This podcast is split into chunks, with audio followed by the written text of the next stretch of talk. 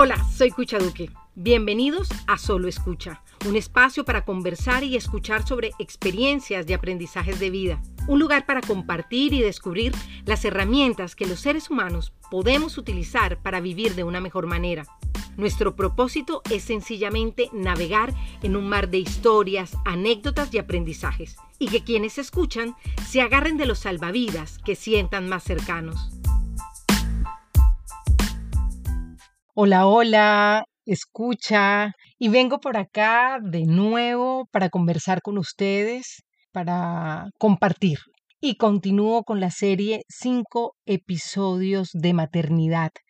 Ya en los dos anteriores tuve la oportunidad de conversar con ustedes y compartirles mi sentir frente al miedo a la maternidad y luego les, les hablé de, de algo muy personal, muy íntimo, que fue cómo enfrenté la pérdida de mi bebé, de mi hijo.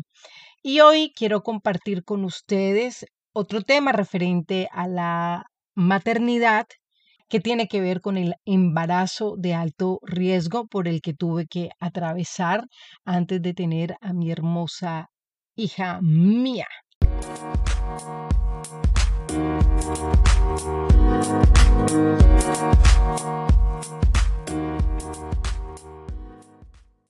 Cuando estaba empezando a prepararme para compartir sobre este tema, sobre el embarazo de alto riesgo por el que tuve que transitar, prácticamente nueve meses, los nueve meses de embarazo, yo decía, bueno, quizás la gente dirá, pero a esta mujer sí le han pasado cosas. Y después me dije a mí misma, a mí misma, pues uno que importa lo que piense la gente. Y dos, realmente sí es cierto. Al igual que muchas mujeres, hombres, niños, niñas, me pasan muchas cosas. Quizás es que mm, con el tiempo he aprendido a elegir de qué lado me quiero eh, parar. Que si bien hay situaciones que en momentos nos pueden sobrepasar, que esta realidad es o puede llegar a ser percibida como algo tan fuerte, tan duro, en ocasiones hasta triste, realmente es uno quien decide de qué lugar se pone. O eres la víctima y bueno, pobrecita yo, qué dolor, estas cosas terribles que me han sucedido. O por el contrario, decides cómo enfrentar también eh, estos temores, esta idea de la victimización del pobrecito yo y abordarlo de otra manera. Yo me he acostumbrado como un ejercicio del día a día a ver lo positivo en cada cosa. Lo positivo sin, sin tener esta idea de que todo es maravilloso, corazones, la vida es perfecta y hay que sonreír todo el tiempo. No, no se trata de eso. Pienso que en medio de todas las circunstancias, sea cual sea, siempre hay amor, siempre hay la posibilidad eh, de cambio, de transformación, de una mirada distinta, de darte la oportunidad de comprender las maravillas de la vida. Y por eso para mí este tema de tener que estar nueve meses en casa con unos cuidados especiales se convirtió en una oportunidad de aprendizaje muy grande en el que entre muchas cosas me di cuenta que no sabía recibir hasta amor. Y uno cree que que uno está ahí dispuesto siempre con los brazos abiertos y el corazón palpitante para, para recibir amor. Pero como hay tantas formas de dar amor, a veces ni siquiera sabes. Uno como el otro lo quiere dar y dos si tú estás dispuesto a recibirlo. Entonces, para mí, el transitar ese tiempo fue de mucha reflexión, de sentirme abrazada y querida por, por quienes me rodeaban, por quienes me daban voces de aliento, por quienes me visitaban y por mí misma. Porque cuando tengo que quedarme en casa, tengo que reconocer que algo sucede y que tengo que parar. Y utilizo el verbo tener porque para mí era importante, no es el tener por los demás, no, era una apuesta de amor que yo estaba haciendo tan grande al ser madre que tenía que hacer un pare, un pare que me entregaba la vida y que por las condiciones y por mi posición, y tengo que decirlo, de privilegio en el que mi, mi esposo me apoya, me apoyaba y estaba él trabajando y asumió económicamente todos los gastos. Eh, esa posición de privilegio me permitió estar concentrada en mí, en mis procesos, en consentirme, en sentirme vulnerable, porque nunca en mi vida me había eh, tocado experimentar algo de esta manera, en, la que una vida depende de ti. Más aún cuando has tenido la pérdida de, de un bebé y hay muchos temores, muchos, muchas em, emociones encontradas y que te sientes de alguna manera agobiado, vulnerable, como ya les dije, y que estás buscando respuestas. Y entre esas respuestas está hacer un proceso, está el caminar y seguir caminando sin sentir eh, lástima, sin victimizarte, simplemente comprendiendo que esta es la experiencia que tienes, esta es en la que tienes que transitar y que sencillamente harás lo que hacen todos los seres humanos, hacer lo mejor que puedes con lo que tienes.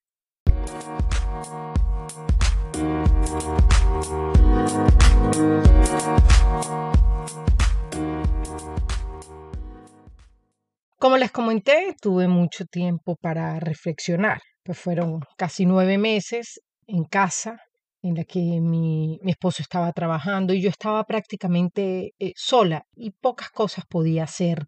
Entonces tuve mm, muchos aprendizajes, pero hay unos que son los que quiero compartir, que se me vienen a la mente, que son los primeros y como estos grandes aprendizajes de donde se desprenden muchos otros. Cuando a mí me dicen que tengo que estar en casa y prácticamente me iban a hacer otro eh, legrado, pero llamaron a, a mi ginecólogo, el cual se encontraba fuera del país, y él dijo, no, esto fue un viernes, y él dijo, no, esperemos hasta el lunes para ver qué sucede. Bendito sea Dios que sucedió de esa manera, porque, porque eso cambió todo, ¿no? Iban a hacer un legrado, no fue así, y por consiguiente, ahí está mi hija mía, que es la bendición más grande que tengo en la vida, además de mi propia vida, por supuesto. Cuando debo quedarme en casa, pasaron cosas maravillosas, cosas como que yo me había dado cuenta a partir de la experiencia de la pérdida en mi primer embarazo, que no sabía pedir ayuda. Entonces, estar en casa me permitió calmar la mente y pensar, pensarme y comprender que tenía la oportunidad de acudir, por ejemplo, a mi madre. ¿Por qué me di cuenta? Porque cuando había perdido a mi hijo, yo le dije a mi mamá que tranquila, que no se preocupara, que no viniera, que no era necesario. Mi madre vivía en Turbaco, Bolívar, y yo le dije, no te preocupes, este, quédate en casa, no, no ya lo que pasó, pasó. Pero en el momento que estoy en casa, en el que ya me dicen tienes un embarazo de alto riesgo y, tienes que cuidarte. Y me pude sentir y comprender desde la vulnerabilidad, de, de sentirme sola y muy asustada. Creo que de las primeras cosas que hice fue precisamente llamar a mi mamá y decirle, te necesito, te necesito aquí, porque las circunstancias me sobrepasaban, porque de muy niña, desde que mis padres se separaron prácticamente, aprendido a no molestar a mi mamá, a que ya ella tenía demasiado con estar pendiente de nosotros, con un ex esposo despreocupado que no tenía mayor incidencia en la vida de nosotros, en la que prácticamente se desentendió de sus hijos y a ella tenía la mente en eso todo el tiempo y tenía muchas ocupaciones y entonces aprendí o mal aprendí que debía callar, que mostrarme vulnerable, triste, frágil ante los adultos, ante mi mamá, eso no, no valía la pena, ¿no? Era un problema más. Y así crecemos muchos, ¿no? Ocultando nuestros sentimientos, nuestras emociones y creyendo que solos podemos hacerlo todo en la vida y vamos tirándole tierra, tierra, tierra, porque no podemos decirnos las cosas, no podemos expresarlas a otros. Y en esta oportunidad yo cambié esa realidad. Yo cambié la realidad que había construido durante mucho tiempo, porque además nadie me había pedido que hiciera ese sacrificio. Mi madre jamás me pidió que lo hiciera, ni ninguna otra persona que me rodeara, pero son comportamientos que de niño tú, tú vas formando, son como eh, eh, máscaras, caparazones, todo esto que construyes evitando sentir más dolor o también porque piensas que esa persona que amas tanto y va a sufrir. Entonces, para que él no sufra y para que tú no sufras viéndolo sufrir, comienzas a tapar tus emociones, tus sentimientos, etc.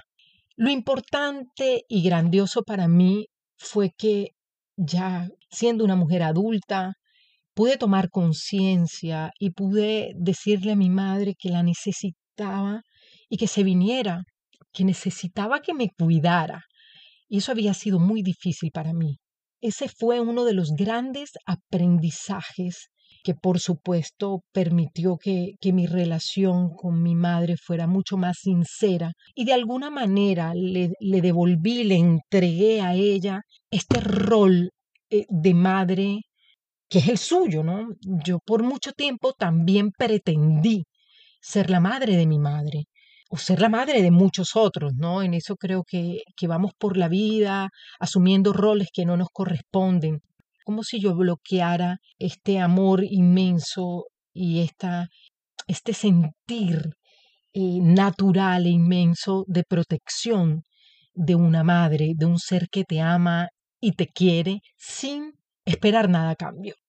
Otro aprendizaje que a mí me ha marcado es el amor del otro que ni siquiera te conoce, pero ese otro aparece en un momento en que lo necesitas y simplemente tienes que dejarte ir, abrir el pecho, el corazón, el alma, el espíritu para recibir. Un día yo recibí una llamada. Era la mamá de una amiga, una compañera de trabajo, con alguien con la que yo había, yo había sido su jefa realmente. Y supo de mi situación, supo de mi pérdida. Y esta mujer, se llama Janet, me llama para decirme que sabe por lo que estoy pasando. Entonces que hay una virgencita, se llama la Virgen de la Dulce Espera, que ella me puede dar, ¿no? Que esta virgencita se la entregan a mujeres, a familias, hombres y mujeres, que no han podido tener hijos o que tienen una dificultad o que tienen una situación determinada. Entonces su hija, que me conocía, le había contado por lo que yo estaba atravesando y ella viene a mi casa y me trae a la Virgen de la Dulce Espera.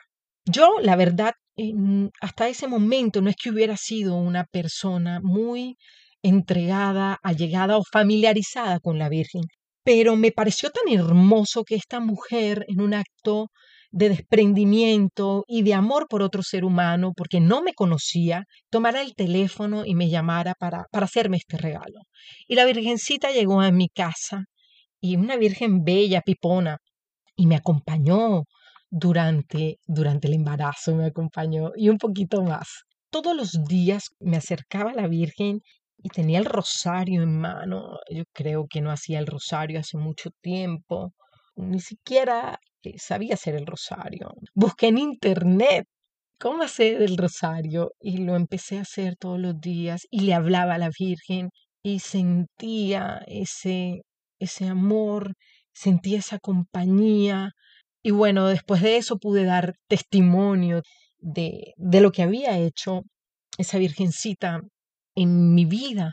Y digo lo que había hecho porque en la vida es lo que tú crees, ¿no? Tú eres lo que crees. Y yo decidí, elegí creer en esa posibilidad. Decidí creer en esa fe y en ese amor de esa mujer que me llamaba para ofrecerme una posibilidad de creer en el amor. Y sencillamente eso, en el amor, tener fe y confiar.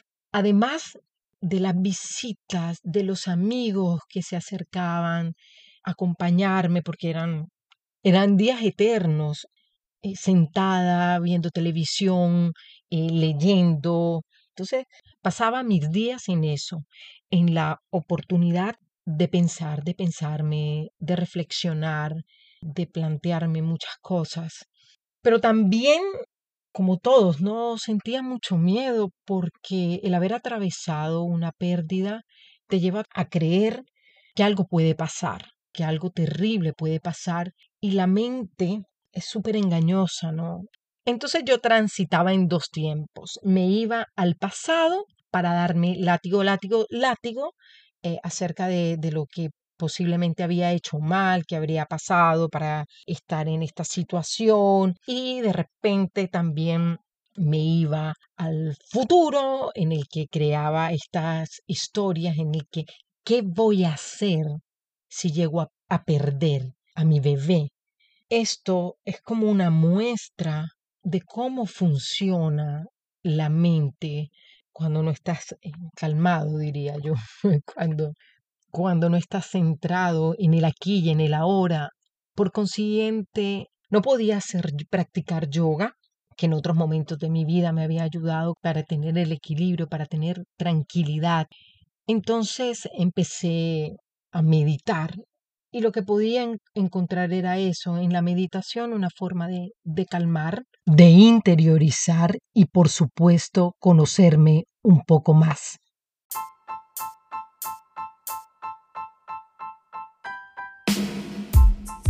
Y bueno, colorín colorado, este podcast se ha terminado pero no sin antes agradecerles por su escucha, por su compañía y por supuesto invitarlos a que se suscriban a Solo Escucha, que nos sigan a través de las redes sociales y que si les gustó este tema nos lo hagan saber y compartan con sus amigos y el amigo del amigo del amigo. Un abrazo grande y ya saben, solo escucha el próximo capítulo.